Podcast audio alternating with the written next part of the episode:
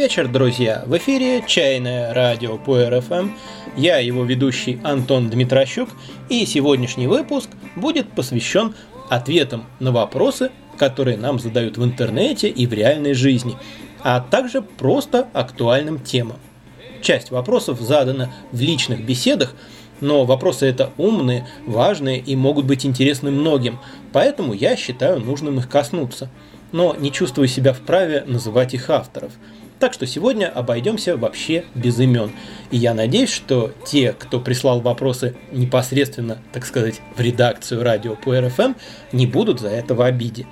Мы благодарны всем, кто не только слушает нас, но и подсказывает нам новые темы, размышляет, сомневается и пытается докопаться до истины. Спасибо вам. Поехали! Нас часто просят рассказать о наших российских травах, которые можно собирать, заваривать и пить, и дать какие-нибудь рекомендации по их заготовке и использованию. Чаще всего такие вопросы задают летом. Еще бы, ведь в полях и лесах пропадает столько добра. Прежде всего хочется сказать, друзья, выбирайте качественные источники информации. Благо их сейчас предостаточно. Если вам интересен какой-то вопрос, обращайтесь с ним к компетентным людям, к специалистам и к знатокам, а не к дилетантам. Это интереснее, это полезнее, это в конце концов безопаснее. Не надо уподобляться бабушкам, которые начинают пить какое-нибудь лекарство, потому что Матрена из третьего подъезда посоветовала. Есть немало знающих травников и травниц. Есть хорошие книги на эту тему. Наверняка есть и хорошие сетевые ресурсы. А я, хоть и люблю некоторые травы и время от времени их собираю, ни в коей мере не являюсь специалистом в этой области. И меня очень удивляет безответственное и несерьезное к ней отношение. Если что-то растет само собой, да еще и в нашей местности, оно заведомо полезное, оно же натуральное и родное. Видимо, примерно так рассуждают адепты популярных в наше время псевдоэкологических и псевдопатриотических культов и культиков. Но сами собой растут и волчьи ягоды, и бледные поганки. Природа небезопасна. Точнее, некоторые люди, попадая на природу, небезопасны сами для себя – Ежегодно в токсикологические отделения поступает огромное количество грибников, и среди них практически никогда не бывает молодых раздолбаев, впервые пошедших за грибами. Все это грибники со стажем в десятки лет, которые начинают грешить на плохую экологию, кислотные дожди, радиоактивные выбросы и грибы-мутанты – но всякий раз при исследовании того, чем они отравились, обнаруживаются однозначно ядовитые грибы, которые должен знать любой школьник, если только он не дебил. А они в упор их не признают.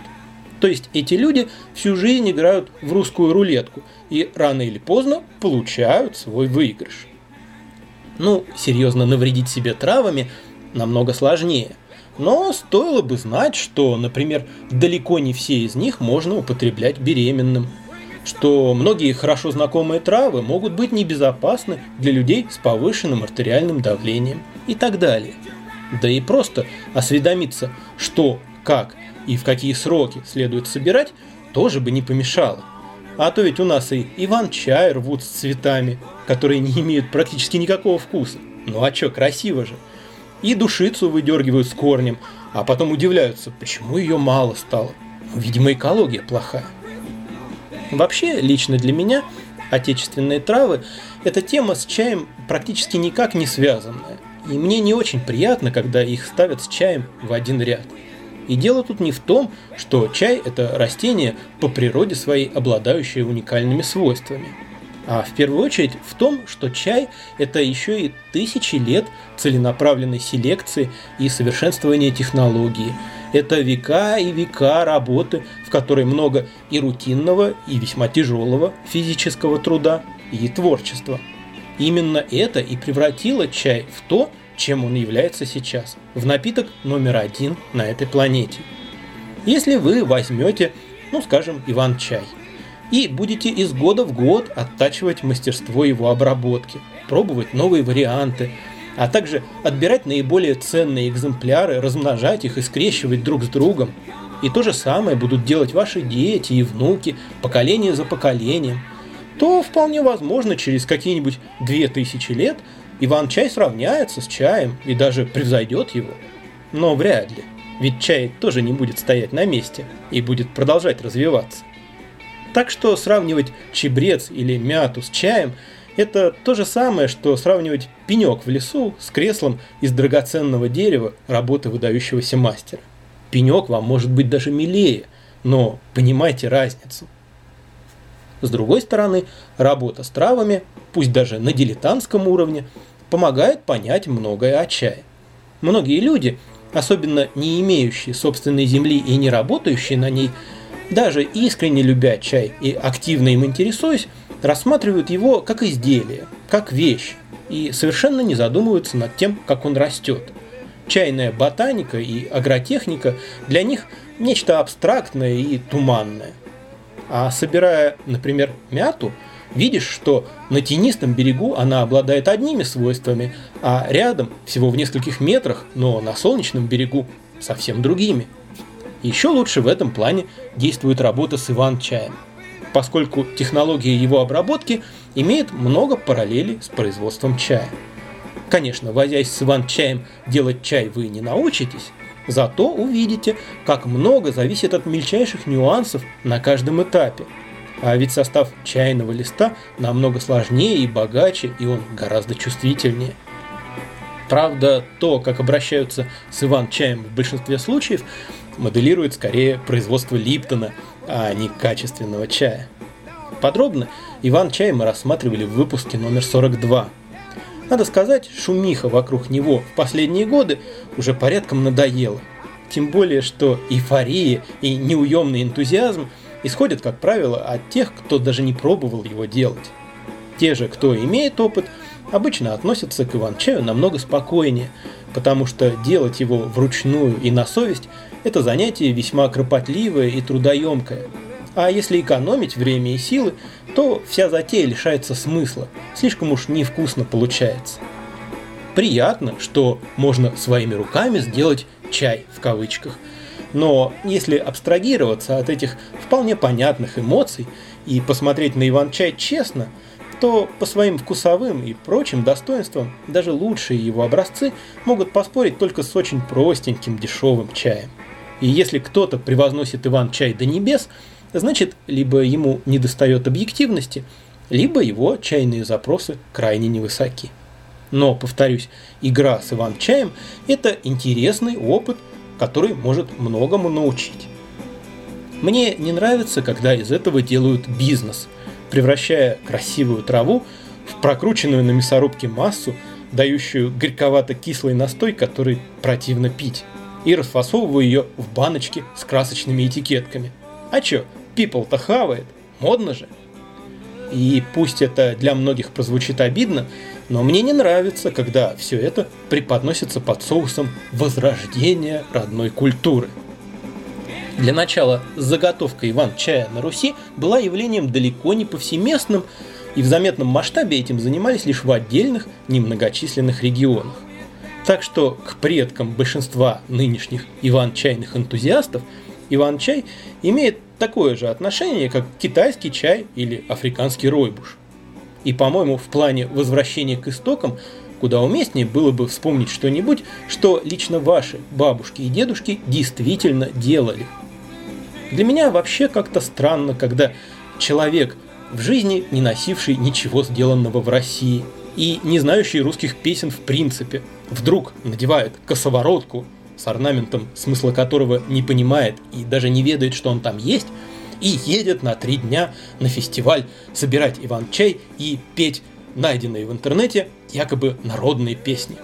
Возродил, значит, родную культуру за три-то дня – и можно переодеваться обратно в джинсы и китайскую майку. Можете ли вы представить, чтобы наши прабабушки и прадедушки на неделю наряжались в звериные шкуры и забирались в пещеру поплясать у костра, чтобы возродить родную кроманьонскую культуру? Я с глубочайшим уважением отношусь к тем, кто на самом деле сохраняет старинные ремесла и искусство. То, что делают такие люди, невозможно переоценить. Один мой знакомый учился гончарному делу у старого деда, делавшего чудесные вещи. Но ученики могли повторить за ним лишь самое простейшее. Дед умел делать, а учить не умел. Для этого нужен иной уровень квалификации. Дед отчаянно жалел, что не научился, как передавать мастерство в свое время, когда еще был жив его учитель.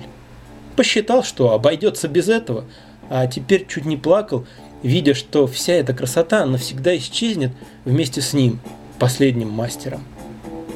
Те, кто находит такие вещи и спасает их, не дает им угаснуть, низкий им поклон. Но этому нужно отдать как минимум годы жизни, а не три дня на фестивале косплеить воображаемых русичей. Такие люди есть, и они делают свое дело тихо и скромно. И видеть вместо этого, уж простите за примату, шумное низкопробное шоу, мне досадно.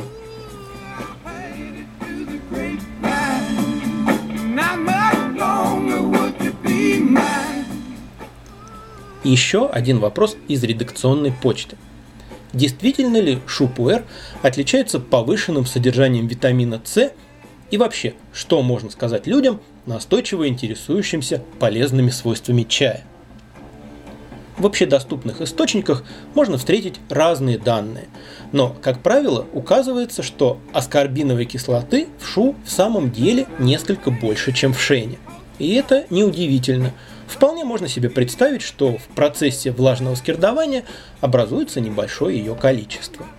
Насколько больше, трудно сказать. В статьях, где нет точных ссылок на исследования, говорится, что больше в разы. Там же, где указаны конкретные научные публикации, что всего на несколько процентов.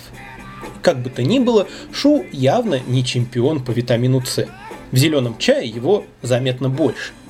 Но, друзья, какое все это имеет значение? Количество витамина С, которое можно получить из чая, ничтожно, смехотворно. Оно составляет лишь малую часть суточной потребности. И даже если в каком-то виде или сорте чая его будет больше в 10 раз, оно все равно останется несущественным. Но еще важнее то, что никакого дефицита витамина С никто не испытывает. Маломальски сносно питающийся человек получает гораздо больше аскорбиновой кислоты, чем необходимо – а дополнительные дозы витаминов для здоровых людей абсолютно бесполезны. Мы подробно говорили об этом в выпуске номер 49. Что же касается того, как общаться с людьми, слишком озабоченными здоровым образом жизни и ищущими в чае волшебное средство для долголетия и стройности, то тут возможны варианты. Если у вас очень покладистая совесть, можно говорить «да-да-да, чай очень полезен, еще в древности его называли лекарством от ста болезней, а каждая выпитая чашка чая разоряет аптекаря и так далее. И они будут счастливы, что нашли такого понимающего человека, и у вас продажи вырастут. И таких чайных деятелей не счесть.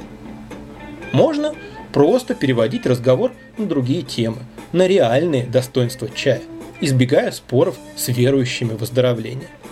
А можно говорить правду, что полезные свойства чая зачастую преувеличиваются и попросту выдумываются, а якобы подтверждающие их исследования интерпретируются произвольным образом, да и проводятся так, чтобы обеспечить требуемый для маркетинга результат.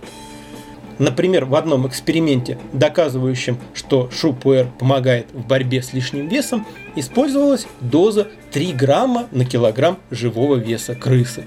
3 грамма на кило – Карл. 20 блинов шупуэра в месяц, и вы, возможно, похудеете, как те крысы.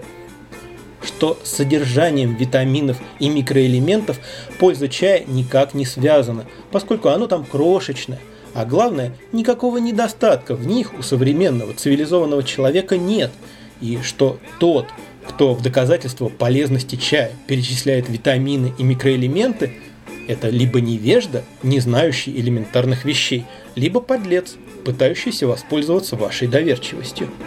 Что эффекты антиоксидантов чая долговременные и формируются годами и десятилетиями, и думать о них или верить в них для этого совершенно не обязательно.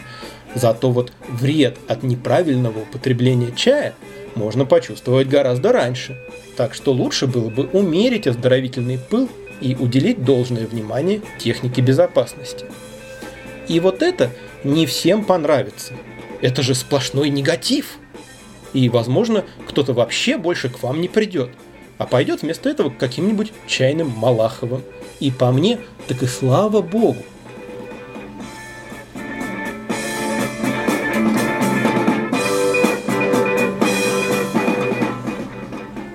Еще один интересный вопрос о шупуэре.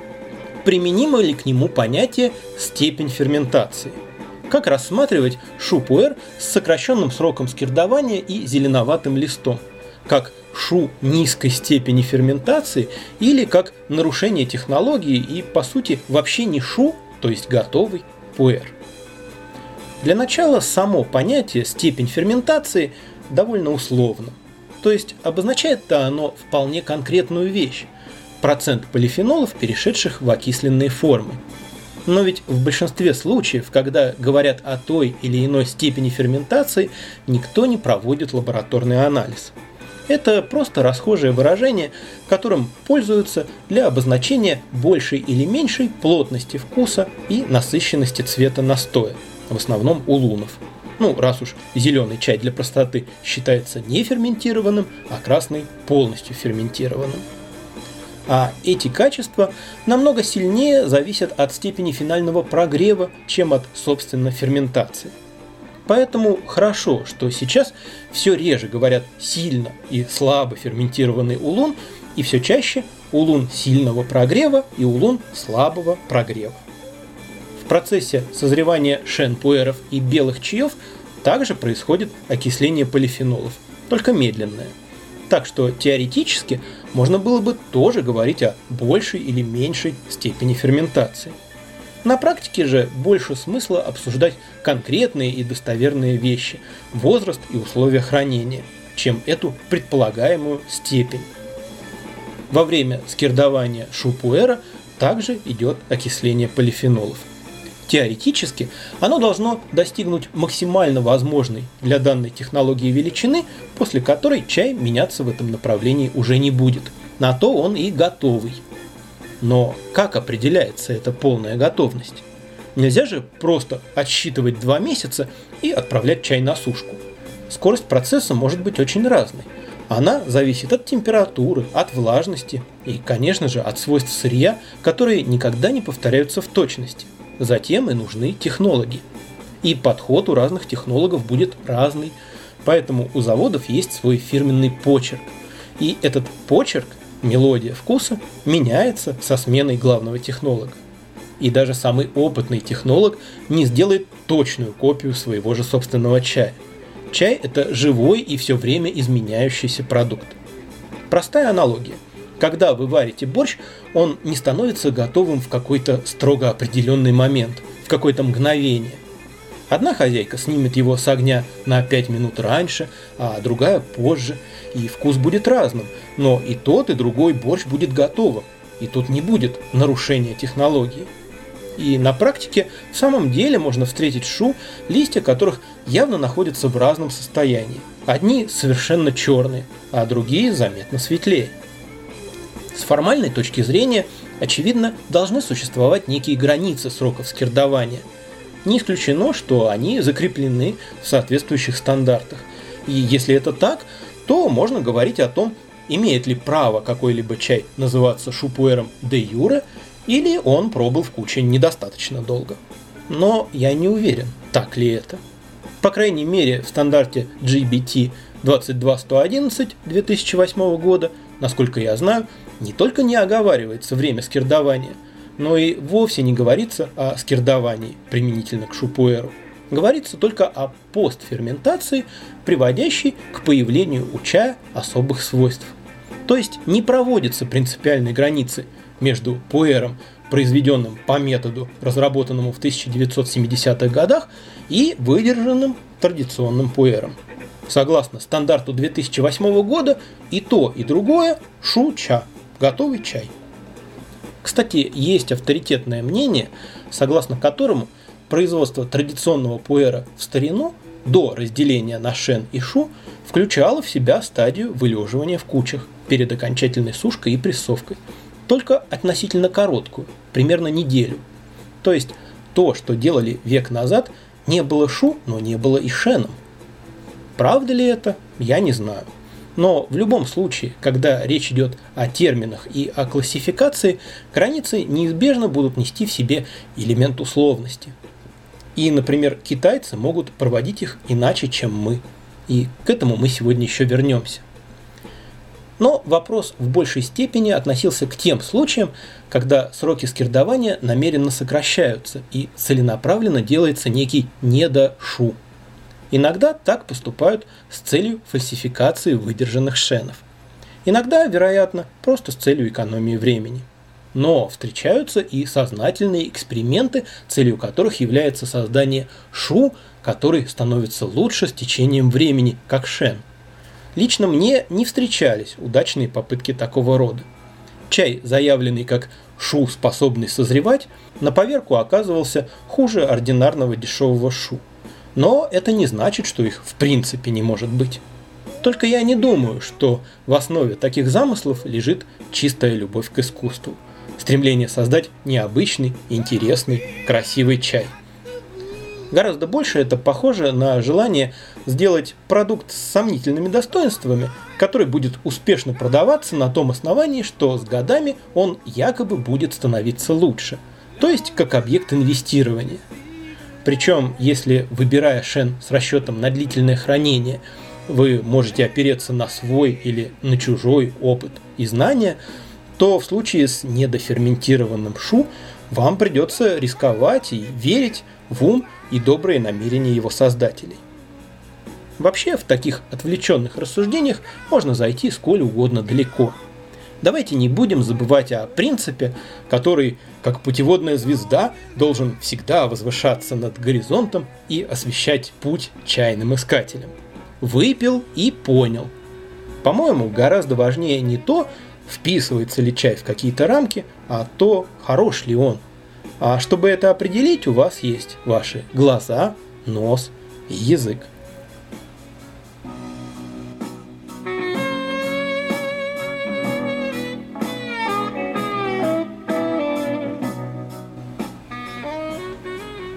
Еще один пример относительности терминов и разницы в подходах к классификации – недавно встретившийся мне в группе одного чайного клуба пост и возникший по его поводу разговор. Пост был посвящен чаю, который позиционировался как зеленый маофен, но сделанный по технологии белого чая, то есть без термической обработки и поэтому имеющий ограниченный срок годности, всего несколько месяцев. Посмотрите, какая масса загадок в одной короткой фразе – если он действительно сделан по технологии белого чая, почему он называется зеленым? Почему все сводится к наличию или отсутствию термической обработки? И если белый чай отличается от зеленого, в первую очередь отсутствием сминания и скручивания. И если это действительно белый чай с технологической точки зрения, то почему он живет так недолго? Ведь белый чай с частично сохраненной активностью ферментов может храниться как минимум годами – меняясь при этом, как и шен, и по той же причине. А ограничен срок жизни, наоборот, зеленого чая, полностью фиксированного и неспособного к развитию. Выяснилось, что так охарактеризовал этот чай житель Куньмина, у которого он был приобретен. И в какой-то мере я могу понять автора поста. Мне тоже бывает не по душе самовольно менять название чая, даже когда оно явно не соответствует действительности. Я, правда, не уточнил, идет ли речь о китайце или о русском. Но это не очень важно. Русские чьи торговцы в Китае довольно быстро перенимают китайский подход. В российском чайном сообществе технологическая шестицветная классификация – это такой краеугольный камень, на котором стоит вся картина чайного мира. И это в целом неплохо. Но для китайца, если только он сам не делает чай – Зачастую важнее то, что он непосредственно видит перед собой. Свойства чая как такового, а не особенности производственного процесса. Китайская типология поэтому немного напоминает позицию наших соотечественников, далеких от культуры чайных клубов, для которых весь чай делится на черный, зеленый и травяной. Во многих китайских магазинах красные чаи и черные чаи, казалось бы, принципиально разные вещи, находятся в одном разделе. А желтый чай почти всегда рассматривается не как отдельный вид, а как частный случай зеленого. Желтый чай для китайца это казуистика, десятая процента. Да и белый со своим полпроцентом недалеко от него ушел.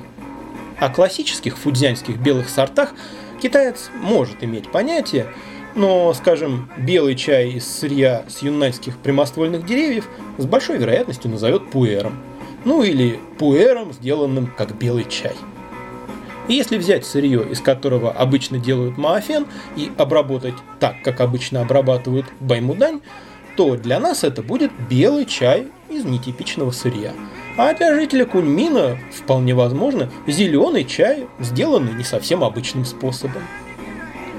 На практике же, когда вы сталкиваетесь с чем-то подобным, у вас опять-таки есть глаза, нос и язык, чтобы разобраться, с чем вы имеете дело и чего от него ожидать.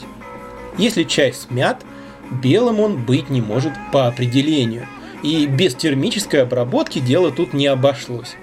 Ведь если бы после сминания он медленно сох сам собой, он бы сильно окислился. А вот если он не смят, Тогда все зависит от того, каким был температурный режим. Если чай был грамотно завялен и высушен бережно при относительно невысокой температуре, то это нормальный, правильный белый чай с характерным для него букетом. И как минимум несколько лет он будет жить и развиваться. Свежесть уйдет и сменится зрелостью. И если вы предпочитаете свежесть, то лучше выпить его пораньше.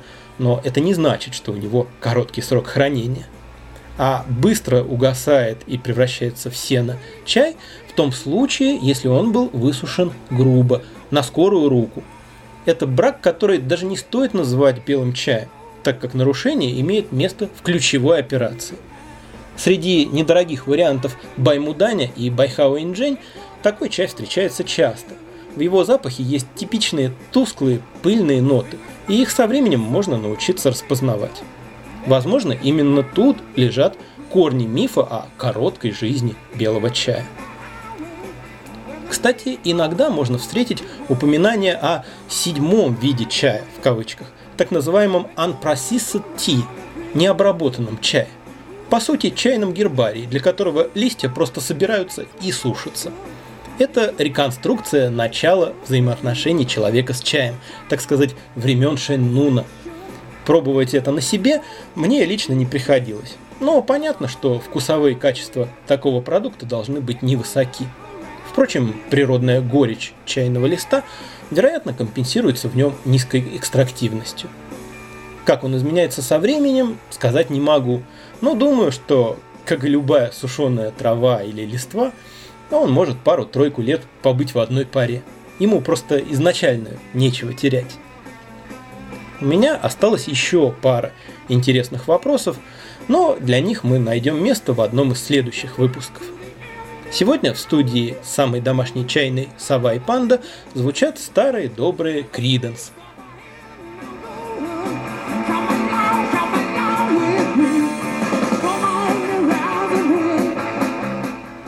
Слова «старые добрые» я произношу с завидной регулярностью – и может показаться, что вся хорошая музыка, или по крайней мере некоторые ее стили, остались в прошлом.